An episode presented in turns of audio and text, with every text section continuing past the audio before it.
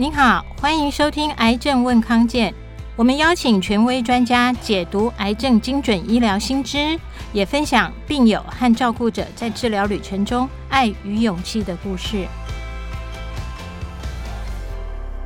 各位朋友好，欢迎收听《癌症问康健》，康健为您找专家，我是张晓慧。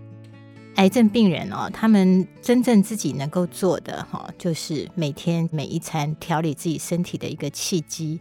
所以呢，在癌友的饮食上，是我们癌症问康健常常会关注的议题。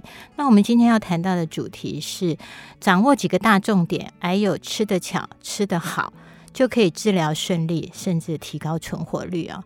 我们邀请到的专家是过去也跟我们是好朋友的台大医院的叶怡伶营养师。那请营养师先跟大家打个招呼。小慧好，各位癌症问康健的朋友们，大家好，我是营养师怡琳，主要在肿瘤科以及胸腔内科的病房负责照顾癌症病人的营养评估以及饮食规划。目前在医院执行已经有八年的经验喽。哇，八年！你们工作量应该很大吧？非常大。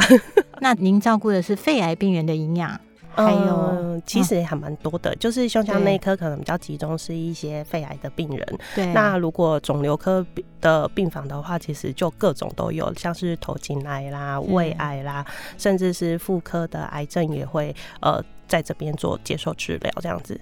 所以您的日常临床的日常就是照顾癌症病友的营养需求。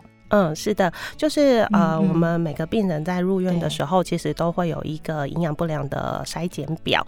那主要是由护理师来负责。那护理师筛检出来，哎、欸，他其实有一个还蛮严重的呃营养不良风险的话，其实就会 pass 给医生，那医生来视情况做营养照会。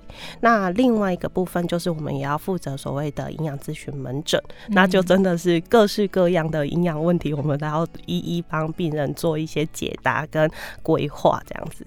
太好了，我们今天就要来把您在营养咨询门诊里面，或者我们在做癌症问康健这个过程当中，大家常常碰到的问题，来请营养师帮我们做解答哦。好的，我先讲一个我最近的例子哦，就是我有一位好朋友，他因为乳癌开刀哈，他其实他的乳癌算是前期哈，大概一 A 左右，那也是因为肿瘤的部位的关系，所以他做了全切除。那那时候在开刀前，护理。是有告诉他说：“哎，那你其实可以吃多吃点蛋白质哈。那大家都知道哈，每一家医院大概都有鲈鱼汤哈。那那天就是我的朋友他的先生来照顾他，那他先生其实对吃并没有那么上心哈，他就跟他先生说：你去那个呃医院附近的夜市哈，帮我买一碗那个鲈鱼汤，他请他不要加酒，不要加麻油太多哈，那就是清的鲈鱼汤。”那先生就听了这个 order 就去了，结果带回来的是一碗有浓浓米酒香的麻油鸡，因为那一道没有了，就带回来这碗。汤哈，其实就是我朋友他听护理师或营养师跟他讲的，说手术期间啦，刚开完刀，不要喝酒，不要吃麻油，因为这些都是发的，然后甚至连姜丝都应该少放。所以我就很好奇哈，就是在你们临床上，对于癌症病人的营养跟饮食哦，中医跟西医有不一样的观念吗？OK。好，这个问题还蛮大的。嗯、我们先回答到底要不要有酒这件事情。好，呃，就是以酒入菜啊，的确是我们中国料理上就是很大的一个特色。不但可以增加我们这个料理的风味，甚至有些人会觉得，呃，加了酒以后可以增加这个食补的效果。对对，嘿，对。但是呃，就是因为酒精在烹煮过后啊，虽然有部分是会挥发掉的，但是其实还是部分会有残留。之前就有人去做过实验，就是。今天这个含有酒的一个料理，它在炉火上烹煮了两个小时。其实这两个小时过后，大家以为已经挥发完了，嗯、但是再去测的时候，它大概有五到十 percent 的酒精还残留在这一道料理里面。好、哦，那我们可以知道，就是我们正在做治疗的癌友们，其实这个化疗药啊，对我们的呃器官，好，尤其是肝脏跟肾脏，也都会有某个程度的伤害。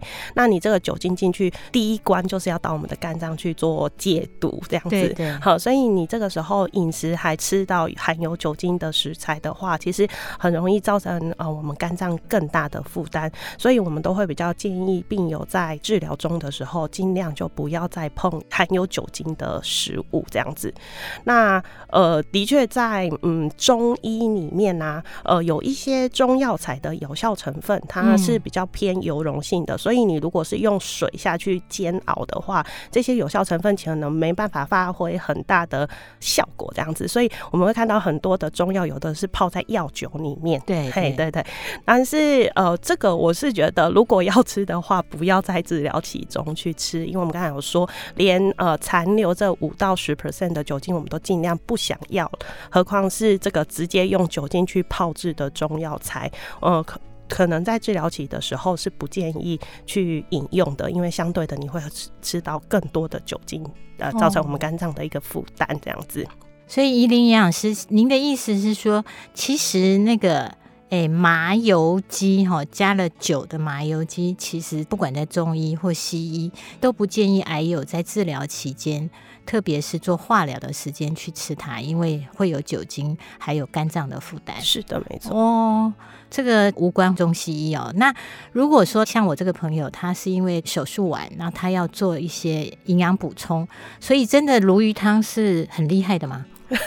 好，因为每家医院都有 都有鲈鱼汤，都有一摊会在卖鲈鱼汤或鲈鱼粥。对，鲈鱼粥、猪肝汤，对对对对对对。呃，我觉得不会反对病人吃，因为鲈鱼毕竟是一个嗯很好的蛋白质来源，蛋白质对，而且它肌肉纤维又这么短，所以是其实是很好入口，而且很绵密，然后可能咬个几下就吞下去，所以是方便进食的一个优质蛋白质来源。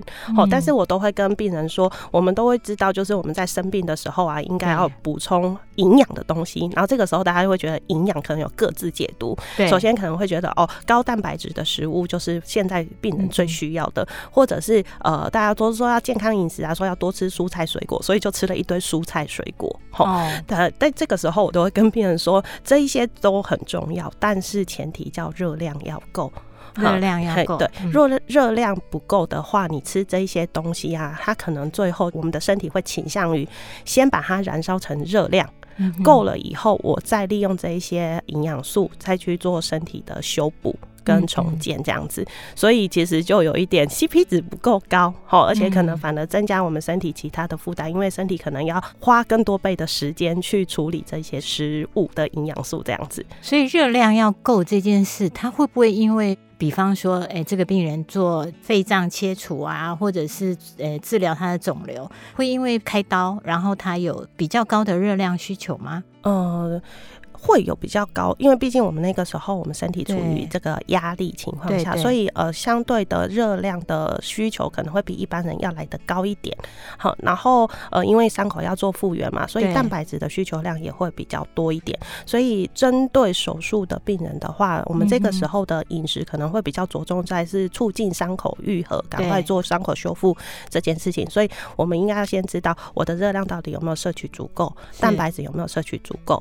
那在这样的一个前提原则下，我们可能再来去挑选，呃，富含像是维生素 A 啊、维生素 C 这些营养素，因为它可以促进伤口的愈合。那另外一个可能像是矿物质的镁啊、锌啊跟铁啊，可以来帮助我们，因为我们手术后一定会有一些血液的流失，对，红血球的流失，所以我们这个时候赶快把红血球需要的一些养分赶快把它补进来。那有没有一个大的或简单的计算原则啊？我听我那个朋友说，营养师在给他喂教的时候，就跟他说：“啊，你要吃蛋白质哈。”他大概六十公斤左右，那女生嘛，然后又是因为做了重建，所以他其实是有两个大伤口。他就跟他说：“六十公斤，你一天就要吃多少蛋白质？差不多，如果你只吃鸡蛋的话，一天要吃到。”大概十颗吧，哎，对，差不多，哎，差不多吗？有，我刚才默默的在那边算，有差不多。所以您可不可以跟我们大家分享一下，如果是这样子，大概要怎么计算？嗯。通常我们不会去跟病人说怎么计算，但是如果他真的很想知道，我们就会特别跟他讲。例如说，像刚才那个朋友是六十公斤，如果他正在接受癌症治疗的话，那这个时候我会很简单的就是六十先乘以三十，这是我们每天的热量目标。是，但是其实是在非肥胖的体重前提下哦。那如果是肥胖，我可能会再打一点点折这样子，而且我们可能也要评估他到底有没有办法吃到这么多的热量。真的，嘿，对，如果他没有办法的话，我可能会设一个中程目标跟远程目标这样子，因为一下子目标定太高的话，吃不到就是。都不会做这样子，嗯、嘿。然后蛋白质的话，大概如果六十公斤的话，我会乘以一点三到一点五，嗯，算出来的那个克数就差不多是他每天蛋白质的一个目标。好，那你看我，六十乘以一点五的话，就差不多是九十。九十换算成我们的优质蛋白质的分量的话，的确要九颗十颗蛋。好恐怖，对，就是你要吃到足，好像要这样哈。对，对对。但是蛋白质，或者说我们在讲，您说修复伤口，或者是说帮助血液生成，那个蛋白质其实有很多种样子哈。对，没错。我们所谓的蛋白质，我们会希望它吃吃优质蛋白质，嗯、也就是好的蛋白质，身体比较好利用的蛋白质。嗯。那呃，被列为叫做优质蛋白质的食物种类其实还蛮多的，我们都称为豆、鱼、蛋、肉类。嗯，嘿，所有的黄豆制品都可以，好，豆腐、豆干、豆浆、豆花这些都可以，是好啊，蛋啊，好牛奶啊，好，还有所有的肉，鱼肉、猪肉、鸡肉、牛肉、羊肉都可以。好，所以呃，其实像我有时候会特别叫把鸭肉 特别再讲强调一下，鸭肉、羊肉，对对对，大家都会觉得呃这些好像不适合癌友这样子，嗯、然后我就会问为什么会有这样子的想法，然后他们就说哦有毒，我想说嗯怎么会有毒？他就说那个农民历后面有没有都会有说这个东西有毒？我说嗯，那你要看看你平常的时候吃这些东西会不会有过敏的情况，如果没有。的话，它没有毒，所以肉里面大概都是只要吃得下这些蛋白质都是好的，对的，而且你可能吃不多，哦、真的哈、哦，对对对，所以这个就牵涉到您可不可以大致跟我们提一下，嗯、就是说，如果说在治疗期间，嗯、您刚刚说的除了蛋白质，还有铁、锌，还有 A 跟 C、嗯、这些食物大概是哪一些种类啊？OK，呃，维生素 A 的话，通常都是橘橘黄黄的食物。哦，颜色丰富的食物，对对对对，橘橘黄黄，红萝卜，对，红萝卜就是一个，青椒，对，没错。黄椒、红椒，对对对，还有深绿色的食材，嗯，因为维生素 A 本身就是一个橘橘黄黄的营养素，这样子，哎啊，然后它丰富含在食物里面，它就会呈现橘橘黄黄的。但绿色蔬菜是因为它的叶绿素特别浓，所以把那颜色盖过去了。要不然，其实深绿色的蔬菜也是维生素 A 含量很高的一个食物。那还有另外一个就是我们的牛奶。哦，之前可能为了预防心血管疾病，好，所以要喝低脂奶。或者脱脂奶，不要喝全脂奶。可是后来这一条已经把它划掉了，因为其实全脂奶里面那个乳脂肪，它就含非常丰富的维生素 A 跟维生素 D，最近很夯的营养素。嗯，对。所以牛奶也是一个就是癌友补充营养的好来源。对，它又是一个高蛋白质的食物，优质蛋白质食物，所以其实还蛮建议可以呃补充的。但呃牛奶这件事情呢、啊，在癌友这边可能他们都会说，嗯，可是护理师的那个卫教单张说不能喝鲜奶，那怎么你会叫我喝牛奶？对对，好，哎哎、欸，牛奶鲜奶不是同一个东西吗？好，呃，牛奶它可能依照它的杀菌过程有呃不同程度的名称，这样子，一个是放在架上。冰柜里面的鲜奶，对，好啊。另外一个是放在一般呃没有冷藏的架上的保酒乳，对，好。那其实都可以，但是因为正在做治疗的病人，他们可能有时候会有白血球低下的情形，是好。那这个时候护理师就会教他们说，那生食不要吃，对，嘿，然后鲜奶不要喝，哦、蜂蜜水不要喝。原因是因为这一些东西它们并不是无菌的状态，鲜奶它是用巴斯德沙。菌，所以是一个高温短时间的杀菌，但不是超高温，所以它其实还有一些菌菌在里面这样子，因为要保存那个鲜奶的浓醇香这样子。好，所以它其实还是有菌。那如果今天白血球低下的话，我们都会请他做所谓的低微生物饮食，就是你吃进去的食物菌数越少越好。所以鲜奶不要，但是保酒乳可以。哦，所以癌症病友如果他在治疗期间，他要补充或者是说想喝这些东西，就把它调整成是买在那个一般货架上的那种铝箔包的。奶制品就可以了。嗯，对对对。哦，太特别了。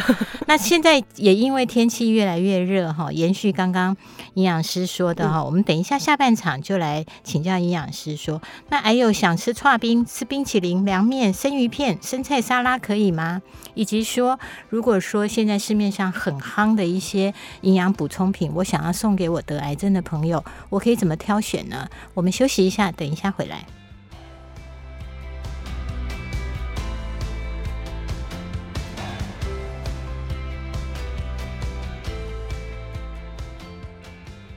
欢迎回来，癌症问康健。我们今天的主题是癌友吃得巧、吃得好，就可以治疗顺利、提高存活率哦。特别是从营养上面，还有饮食上面可以着重。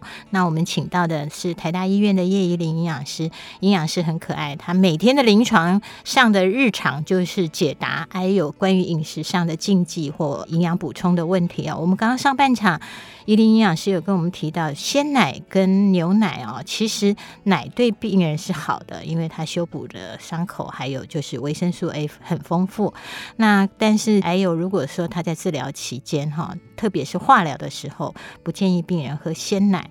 那这就来到另外一题哦，就是我觉得现在天气越来越热哦，每一个人都会想要喝清凉的东西。那如果还有想要吃剉冰啊，想要吃双麒麟，现在有那个白酒双麒麟哈，哎，葡萄酒双麒麟，或者想要吃凉面、生鱼片，甚至买一盒生菜沙拉来补充营养。大概身边的人都会说你卖假，那到底可不可以吃呢？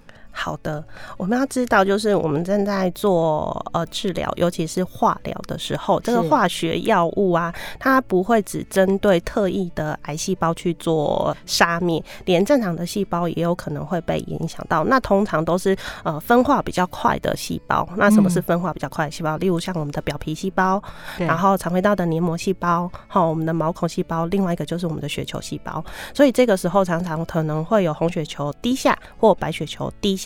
可是，所以每一次癌友在做完化疗再回来准备做化疗的时候，医生一定会抽血检查，看它里面的血球细胞数这样子。但一旦发现那个白血球低下的时候，医生一定会跟你说，呃，可能那个我们要开始进行所谓的低微生物饮食。低微生物饮食，对对对，好、嗯、啊。为什么会呃需要这样子饮食的调整？嗯、最主要是我们看哦，我们的白血球平常在我们的身体里面，它负责就是我们的抵抗力。那今天白血球数量少，所以我们的抵抗力就会变低下。好，以前可能别人在我们旁边打个喷嚏，我们不一定会感冒，因为我们抵抗力很好。可是如果是正在做化疗的癌友们，他们抵抗力其实就变得比较没有像以前这么好了。嗯、所以当然在饮食上，我们尽量可以调控，呃，不要。要被感染这件事情很重要，因为感染我们接下来的那个癌症治疗可能会被中断之类，要先处理感染这件事情。对，然后所以呃，这个低微生物饮食的原则就是让我们食物菌数越少越好。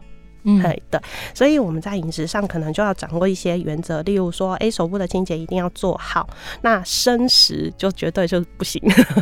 所以在做化疗的病人要特别小心，不要吃生食。对，我们要怎么确保这个食物的菌数越少越好，或甚至没有？那当然就是煮熟它。好，煮熟它就可以比较确保这个菌数可以降到最低的情况。可是如果是生食，像生鱼片，可能就不建议，因为它没有煮熟过。嗯，嘿，那至于凉面到底能不能吃？呃，大家会觉得，哎、欸，凉面已经煮熟了，应该可以吃。但是煮熟是烫的。凉面是凉的，从呃可能九十几度 C 掉到十几度 C，这个温度带我们都称为危险温度带。为什么叫危险温度带？其实这个温度啊，呃，从八十几度 C，然后到十几度 C 这一段时间，其实是细菌就是最适合它们生长的温度带。哦，是它的培养皿的概念。对，没错。所以除非它急速的让温度下降，如果是放在室温下，慢慢的让它冷却所做成的凉面，当然就不建议这样子，因为可能里面的细菌已经在肉眼看不见的地方开始大量的繁殖，所以就不建议使用。那至于搓冰可不可以？嗯、呃，我不知道大家有没有印象，每到夏天的时候，卫生局就会去集合一些饮料店或者是搓冰店，然后每一次就会有说，哎，谁谁谁的生菌数超标。对，所以搓冰其实是不建议的。但是又想要吃一些冰冰凉凉的食物怎么办？呃，我通常会建议病友我们去购买那个完整包装的冰淇淋。好，所以像超商用的那个挤出来的那个呃双麒麟是不建议的，因为你不知道它的那个制冰机它的呃清洁过程。嘿，但如果是从工厂出来的，工厂为了让这个产品可以保存期限久一点，他们总是要维持他们的商誉，所以他们整个工厂的卫生条件应该相对是比超商要来的好的。那如果他今天是完整包装，例如 H 开头的 冰淇淋，对，那个就可以。嘿，但有时候我们会说那个，嗯，就是某品牌它不是那个双麒麟，然后是有盖子的，对，嘿，他也会觉得，哎、欸，这个是完整包装啊，那为什么不行？我不知道大家有去冰柜挑选冰淇淋的时候有没有发现，这个冰淇淋它盖子很容易掉。对，那个塑胶透明的那个盖子很容易松，对，那个就不保险的。哦，哎、欸，那我这边又要反过来问，您刚刚特别提到的是，如果病人白血球比较低的时候，这是禁忌哈。嗯。那可是如果说我今天癌症治疗就是在吃标靶药啊，然后现在比较稳定了，像我的朋友他做完重建之后，就是长期吃荷尔蒙药物，那这样的饮食禁忌对他来说需要吗？呃，就会放宽了。哎，其实低微生物饮食它的那个呃宽松度啊，针对不同的病人也会有不同的严谨度这样子。例如像血癌的病人，真的是非常严格的低微生物饮食。但是如果是针对一般化疗的病人，他真的很想吃，他食欲真的很不好，其实我会视情况帮他放松一点，好，就尽量请他先吃熟食，然后呃这一些可能有疑虑的，我们就看，因为他们反正每一次回来做治疗一。一定会抽血检查，你的白血球不低，没有低下的话，还在正常范围内，那你想吃那就酌量吃这样子。可是如果说，哎、欸，像刚刚那个朋友这样子，他其实、嗯、呃是吃吃标靶药，不是所谓的化疗药，那他白血球也都非常的正常。其实那个饮食的严格度就不需要抓这么紧，哦、开心吃，开心吃，吃得下，对，然后不要。吃垃圾食物应该就好了吧？哎、欸，垃圾食物很好吃，对对。其实要看垃圾食物是什么哦。大家都会觉得像嗯洋芋片，对，哈是一个垃圾食物这样子。可是如果针对那个真的食欲非常不好的人，对，哈，他可能我问他说：“哎，你早餐吃什么？午餐吃什么？”他跟我说：“饭一口。”肉一口，青菜一口没了，哇没了吗？嗯、呃，这个时候他要吃洋芋片，我绝对开放给他吃。所以您的意思是，病人要吃得下的，然后热量要够，对，不然他。再山珍海味也没有。对，没错，你准备的再健康、再丰富，然后呃，例或者是说买再贵的营养品，嗯嗯，今天他如果吃不下，那就什么都不用说，因为吃下去我们才会开始算热量跟蛋白质。你吃不下去，就什么都没有啊。那您有没有什么技巧？因为我们也常常去采访的时候，会碰到说照顾者他会有很多的疑虑，嗯、就是哎，像我有一个同事，他的岳母就会帮他炖韩国人参鸡汤，结果他那段时间因为刚开完刀两个礼拜，嗯，就吃两口而已。嗯，那他炖了一个晚上的汤啊，你看到韩剧也有很多炖什么牛肉汤啊这种精华，结果病人只吃一口两口，那怎么办呢？啊？OK，好的，这个分两个层面下去看，嗯、一个是促进食欲，让他吃得下；另外一个就是我们正在治疗期的饮食原则。呃，我们先讲治疗期的饮食原则好了。正在治疗期的饮食原则其实就是高热量、高蛋白。这个时候你要吃的可能比以前更多，为什么呢？主要的原因是因为疾病本身，还有我们在接受这些治疗的时候，它对我们身体的能量跟蛋白质消耗是很大的。就我们以前怎么吃都一直胖，对，少吃也胖，对 对对。嗯、可是这个时候啊，你就给他想说，呃，因为消耗量非常大，可是我又食欲不好，我又吃的少，所以其实对身体的呃压力是很大的，所以身体就会不断的一直。用眼睛看得到的速度在消瘦，所以这个时候反而应该是高热量、高蛋白饮食。好，所以今天我要准备什么东西给癌友吃？其实鸡汤我们通常是说不要花那个心神下去熬那个鸡汤了。好、哦，嘿，对，暂且我们可能没办法去估算这个鸡汤里面的热量跟蛋白质，可是我们可以看坊间卖的这些鸡精的，号称整只鸡下去熬的。可是你可以看哦，通常这样子一瓶或一包大概就是。六十 CC 的鸡精，好或牛肉精之类的，但是呢，它的热量可能都只有三十五大卡以下。好，然后三十五大卡以下，大概几口饭而已啊？对，不到一口饭。对，然后那个蛋白质大概就只有三公克到五公克，我看到最高就只有五公克，半颗蛋。对对对对，没错，很有概念这样子。谢谢老师。对啊，不知道大家有没有印象，就是我们刚才说那个六十公斤，好，我们大概粗估它的热量跟蛋白质大概是一千八百大卡，九十公克的蛋白质。然后你看这一包鸡精，只有可能三十五。大卡，然后三到五公克的蛋白质，嗯、你吃这一些根本补不回来。哎、欸，照您这样说，如果他真的一天只喝鸡精，也要喝到三十包才补得起来。对，没错。而且这个时候我们食欲很不好，吃不了那么多，哦、所以根本补不回来，所以 CP 值不够高。那低鸡精、牛肉精、什么鲈鱼精这些，其实我觉得您说的一个很重要就是。如果你大概知道，其实是可以看一下营养标示哈。是的，没错。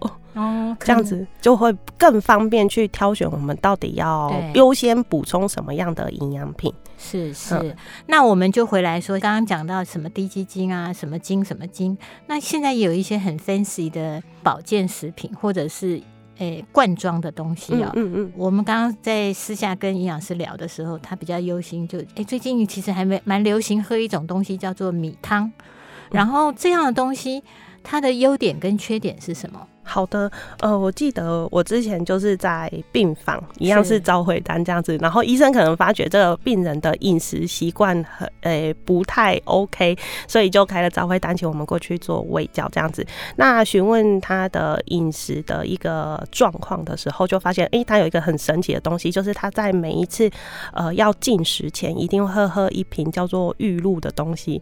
然后我当时还不太知道这玉露是什么，然后后来就说、嗯、你不知道，然后他说来我。查给你看，然后看了一下哦，它主要的成分其实就是米或者是糙米，那做法不太一样。有些人是直接去熬，长时间的熬，熬到就是浓浓稠稠的上层意，那个米汤叫做玉露。那有些人是用糙米啊，或者是呃用果汁机把它打成米粉，然后再去煮成那个就是也是米汤的部分，这样子浓浓稠稠的。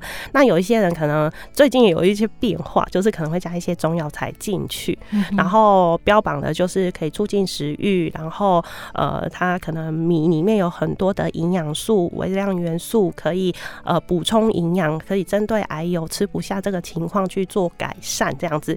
但是我是不反对，反正它就是一个米做成的食物这样子，我是不反对癌友吃，但是我比较希望的是正在接受治疗的癌友不要本末倒置，它可能是促进你食欲的东西的食物，但是你真正要吃。吃的是足够的热量跟蛋白质，所以其实是后面。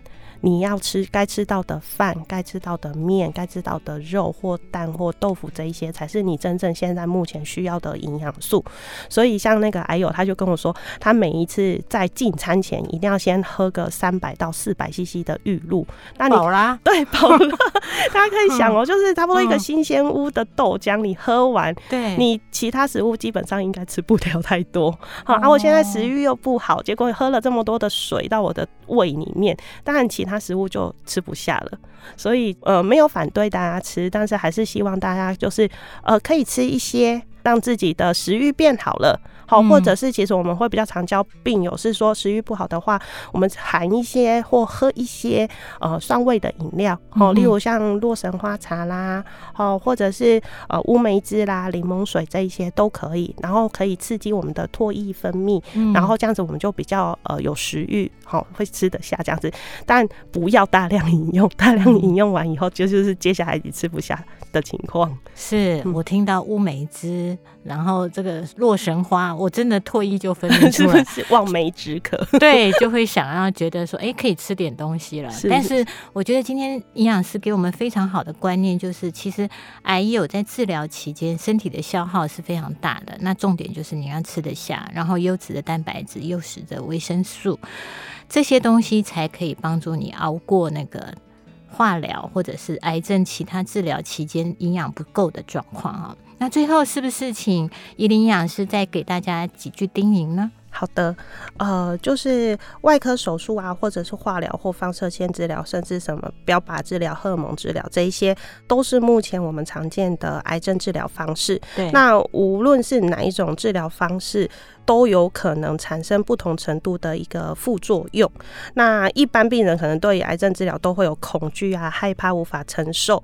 但是这一些治疗都是目前中医无法取代的，所以希望我们的病友在确诊之后呢，可以花更多的时间跟我们的主治医师去做讨论未来的疗程，而不是就害怕后面的副作用就溜了，哦、或者是偷偷对，或者是偷偷的去服用一些中药。因为这样子可能都会导致未来后面的一些呃效果可能不如预期的时候，医生找不出原因，然后可能会做出比较不正确的一些处置。好，所以就是相信我们的主治医师，然后主动的告知医师你想要做些什么，可不可以，或者是我们该怎么去做折中的一个办法。那在饮食上呢，其实治疗期的癌友，其实它饮食原则就是掌握高热量、高蛋白的饮食原则。好，那其实目的就是在治疗期的时候，我们不要体重下降。那的确，在过去很多的研究都会会发现，治疗期的癌友如果可以掌握这两个原则：高热量、高蛋白，然后好好的吃，避免这体重下降，或者是不要下降这么快，那他们都可以很完整的做完所有的治疗，然后稳定做完这些治疗，治疗不会中断。那接下来恢复的效果也会比较好。那另外副作用的程度也会比较小一点。哦，好棒哦！这些重点其实很重要又很实用哦。在听我们癌症问康健 Podcast 的朋友，如果您是癌友，其实真正有一些比较急迫的问题，台大医院有营养咨询门诊哦。